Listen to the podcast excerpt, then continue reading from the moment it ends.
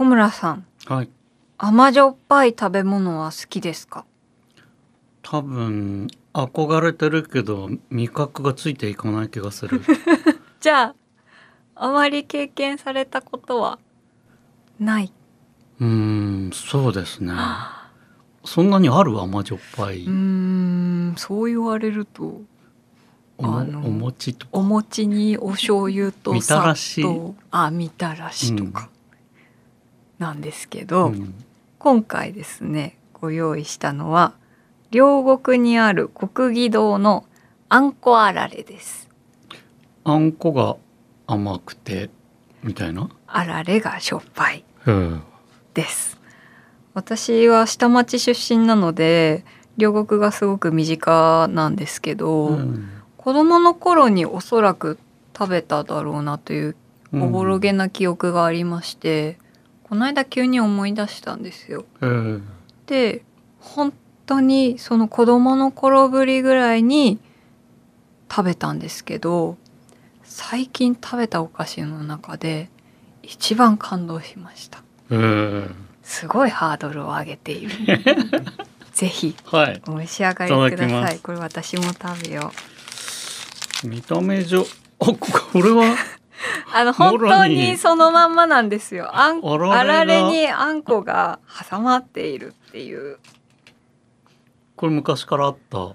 私はこのビジュアルで覚えてるのでこれだと思うんですけどいただきます。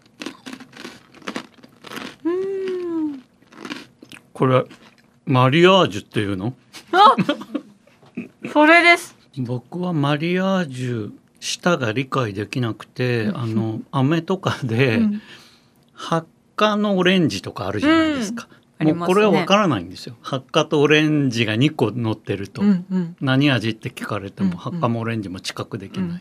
でもこれはわかる。あ強烈にあられとあんこですねっていう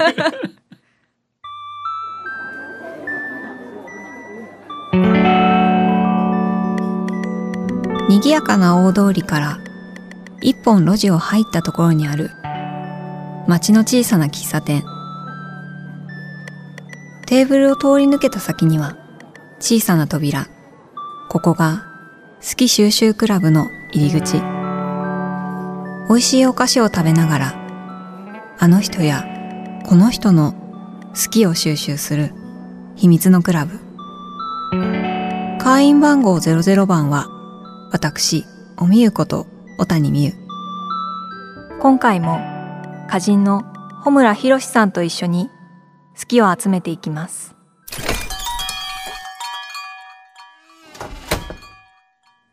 え前回は穂村さんが今好きなものや好きなことについて伺ったんですけど、はいえ今度は穂村さんが一番最初に好きになったものについてうん。お伺いしたいなと。カブトムシですかね。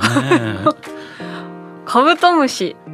うんなんかあのメカっぽい虫。つやっと。硬くてカチャカチャみたいな。あカチャカチャなんですか？私ちょっと直にちゃんと見たことがないのうで、んクワガタとかねカブトムシってメカっぽいですよねすごく。ん。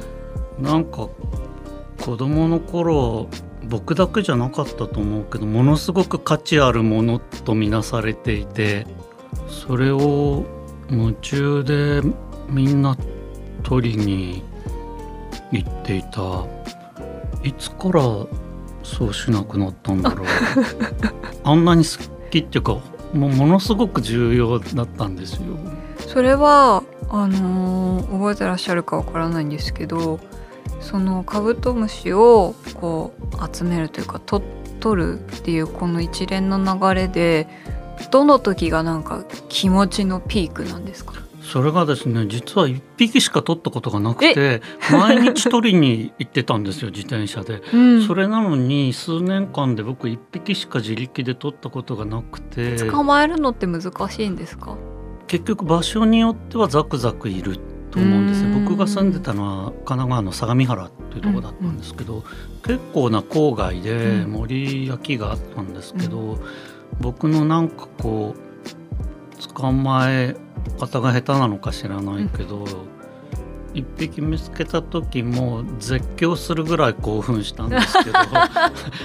でもなんか逆に一匹だからすごく特別な気持ちをずっと持ち続けられてるのほぼ絶対見つからないのに毎日自転車でこうパトロールして あのトロっていうことを知らないのかっていう大人になるとすごいトロ感に満ちてるんですけど子供はトロって思わないのかな。突き進む力に、うん、眩しいですね今眩しいですよね。えー、じゃあちょっとあの次に聞こうと思ってたのがこの答えすごく困らせてしまうかもしれないんですけどそれが今の好きにつながっていたりします？今はさ何でもオークションで買えちゃうもんね。あの可愛い紙とか。そう。こんなものあるのかぐらいヒットするんですよ。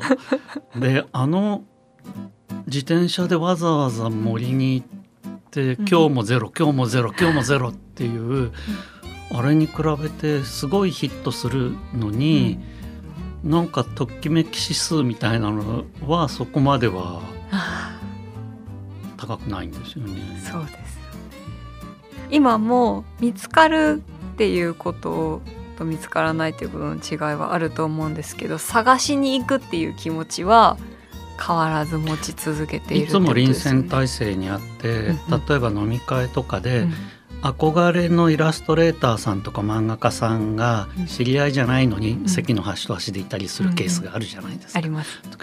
こうやって見てて、端袋になんか落書きしてんなみたいにこう見たらあの声をかけ「すいませんその端袋あのファンなんでいただけませんか?」とか言って小村さんそんなことしてるんですか？2007年に七男桐子さんが書いてくれた箸袋を今この瞬間も実は持ってるんですけど、えー、それがそれだとカブトムシの時ぐらい、つまり偶然性ですよね。そもそも、うん。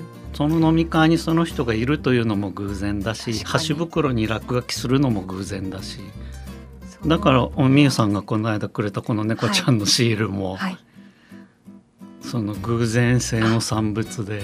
嬉しいです。なるほど。あじゃあつながっては。そう物を買う時のテンションが上がらないのは必然的だからだと思うんですよねこのお店に。変えて当たり手に取れて当たり前みたいなことです。あでもそれは分かります。私もあのレコードとかあと古本とか。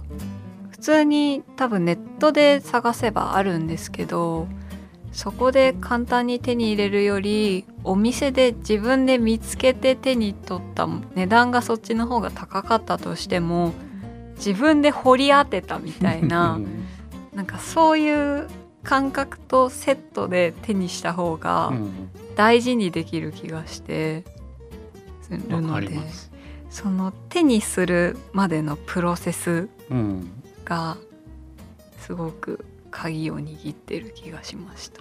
だから旅先で多分東京でも買えるはずの重いものを買ってしまったりするんですよね。例えば何ですか、まあ、本とかが多いんですけどあとはその音楽とかも自分が聴こうと思って聴くのはもちろんいいんですけど偶然流れてくるとか偶然入ったお店にそれがかかっているみたいなことがありますよね。車の中で鼻歌を歌っていたら乗り込んできた恋人が偶然同じ曲を口ずさんでいた時のそのなんか特別感っていうの。えなんでその曲歌ってるのみたいな。ねなんかでも別れちゃうんですけどね。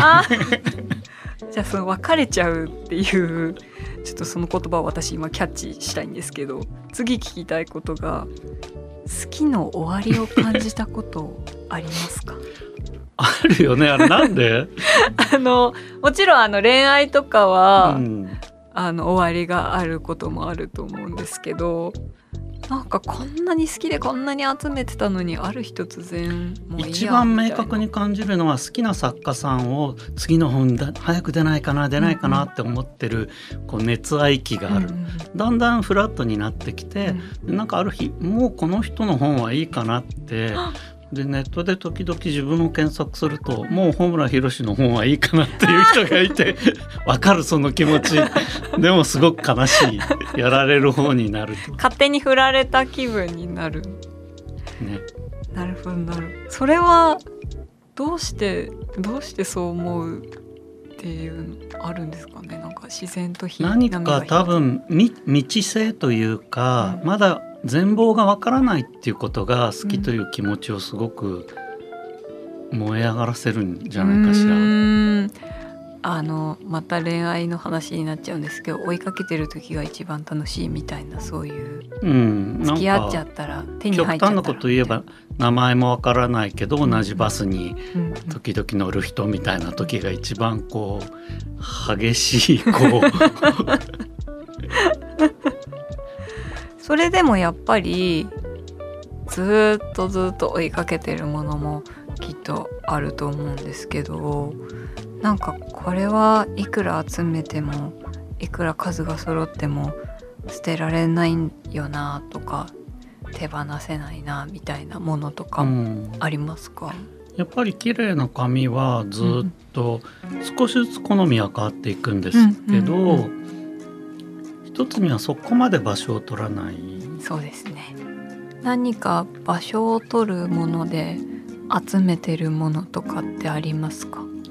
まあ、本が僕はそうです。どうにもならないほど厳しいのですけど、もし無限の空間が持てるんだったら椅子とかだって集めたいですよ。ああ。いいですね、とても無理ですけど。すごく場所を取りますもんね。ね私本当に場所を取るものえが多いんですよ集めななんですか？串服服とか。串は本当にありがたくていくら集まってもまだ全然余裕のスペースがあるんです服は服ですか。ある程度こう入れ替わっていくんじゃないんですか？そうですね。実際入れ替わっていくものもあります。あの着ないともったいないなとか、うん。もっとちゃんと着こなしてくれる人がいるだろうなと思って手放す決心がつくものもあるんですけどどうしてももう着ない絶対着ないのは分かってるけどもう所有していたい みたいな。それはどういう心理なんですか？思い出とかそういうこと？あでも思い出とかこの例えばある一つのブランドとかで大好きなブランドがあってもう着ないけどこれがなかったら今のこれはないみたいな今にどうしても紐づけてしまったりとか出会った時のそういう気持ちがすごく衝撃的で持ってるだけで価値があるって思ってしまうんですよ。うん、っていう服がどんどん増えていくんです。服をねデザイナーの作品だと思うっていうタイプのね人が知り合いにもいてそういう人はそういうふうになるよね。もういつかマネキンに着せて全部飾るみたいな。妄想をしてます。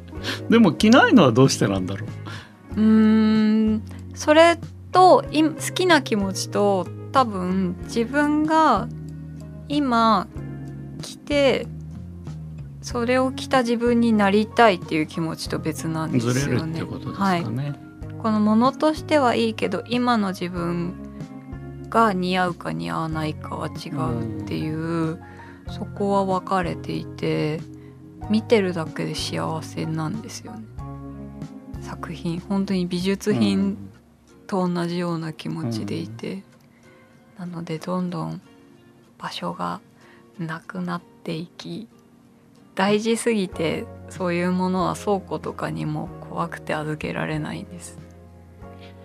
まあ部屋を借りる人もね、はい、カメラだけの部屋を借りてる友達とかが、すごく羨ましいです。じゃあちょっとそのものについて今お話聞いたんですけど、好きな時間一日の中でとか好きな時間とかってありますか？多分夜が好きなんでしょうねずっと起きてるうん。っていうことは。夜何時にお休みになられるんですか？割と次の日の8時朝8時とか9時とか朝に眠られる。みたいな感じに。起きるのは？まあ午後2時3時。あじゃあ昼夜逆転ということですか？そうです。なかなか直せなくて。それはもうもう何年も前から。ずっとなんですよね、えー、それはじゃあ夜はそういう夜の時間は何をされてるんですか？ライ麦パンをずっと。振り出しに戻ったコーヒーをずっと飲み続けてライ麦パンをずっと。そのパンを食べつつあの執筆されてるとかですか、まあそういうこともあるありますけどネットを見たり、うんオークションを検索しすた。りごい趣味の時間を謳歌されている。もうライ麦パンはもうマストアイテムなんですか？そういう趣味の時間模を楽索しむ。中で体に悪くないそうですね。なんか干し芋とかどうですか？ね芋か。パンパンのやっぱりなぜそこまでパンにこだわるのかもちょっと気になりました。なお餅でもダメですか？なんなんかちょっとぼんやりした味が好きで素朴。抜け炭酸の抜けかけた炭酸飲料とか しけってしまったクッキーとか昔からそういうこう爪の甘い食べ物が好き。で爪が鋭いものが怖いんですよ。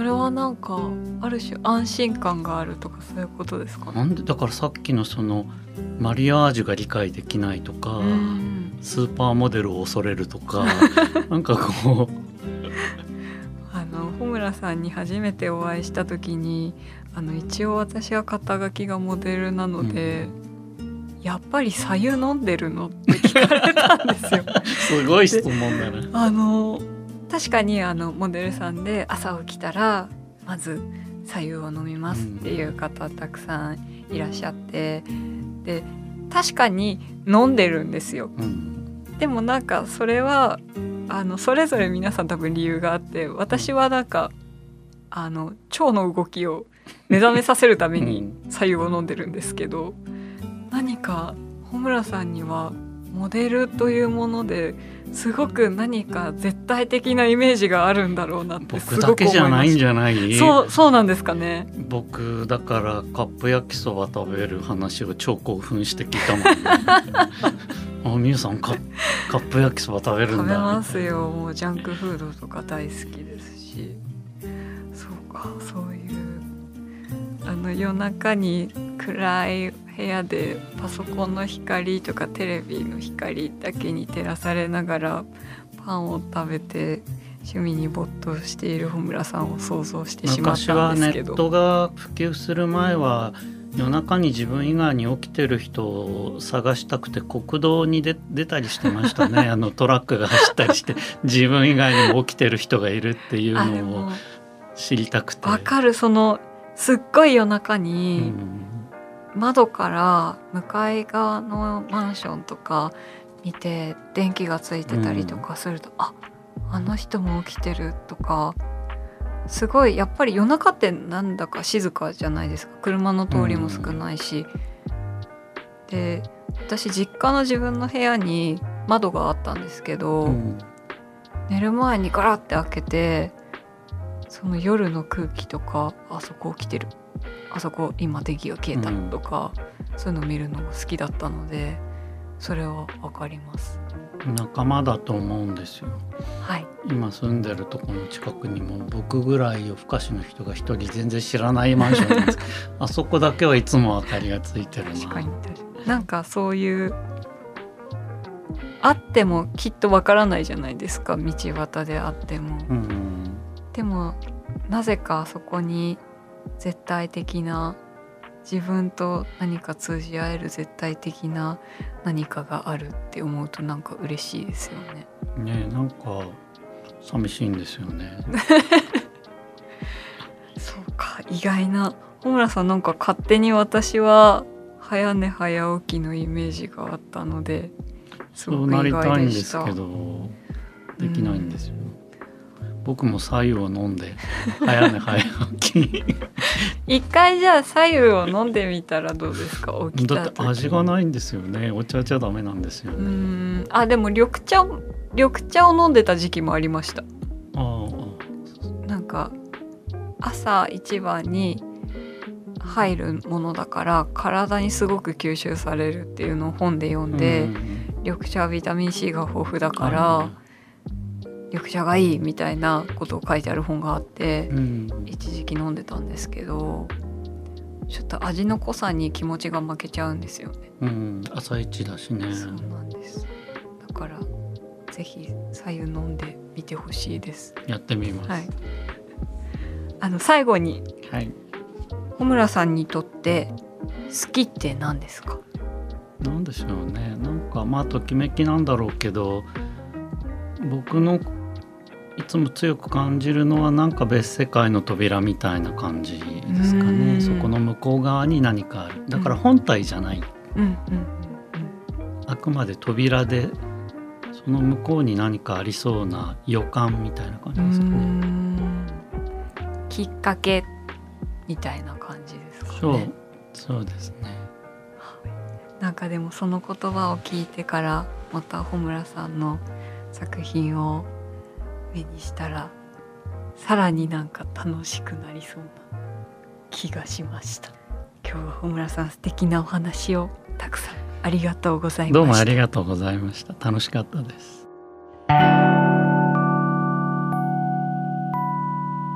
おみゆの好き収集クラブ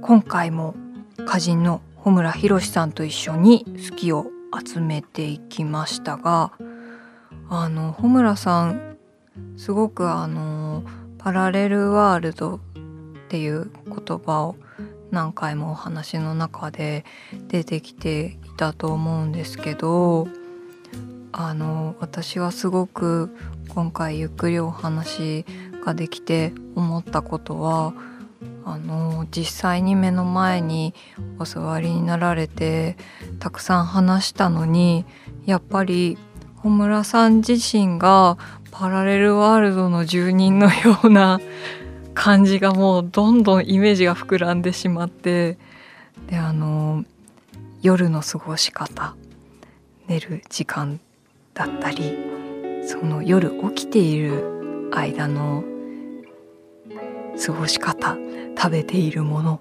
思っていることなどがすごく本当に面白いなと思いましたしより穂村さんが魅力的な人だなと感じました、えーそして穂村さんが書いてくださったコースターを今日は収集してこの瓶に集めていこうかなと思うんですけれども、ね、そのパラレルワールドというのが小村さんにはとても大事な存在なのだなっていうことが一言に収められている素敵なコースターになりました。では入れたいと思います。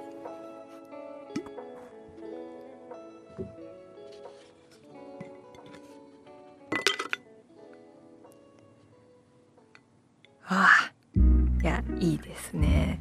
なんかどんどんこの瓶が溜まっていって私は嬉しいですなんて言ったって物を集めることが大好きなのでこの瓶がいっぱいになっていくたびにすごくワクワクします。おみゆの好き収集クラブでは今お聞きの会員の皆様からもお便りをお待ちしています、えーテーマは一番最初の好きです。私の一番最初の好きは音楽なんですけどそこからねいろんなものにつながっていって今本当にこういう仕事をしてるんだなっていうふうに思うんですけどそんな話もいつかできたらいいなと思うので皆さんのそういうお話も聞かせてください、えーお便りは番組ウェブサイトのメッセージフォームからお便りをご紹介させていただいた方には、えー先ほど穂村さんが、えー好きをしたためてくださったこの番組特製のコースターをプレゼントしますのでご住所お名前もお忘れなく、えーさらにハッシュタグおみゆの好き収集クラブでも感想をお待ちしています。えこちらの公式インスタグラムですね。穂村さんが書いてくれたコースターやえ私たちおしゃべりしている写真もアップしていくので皆様ぜひフォローしてみてください。それではまた好き収集クラブでお会いしましょう。おみゆこと小谷美優でした。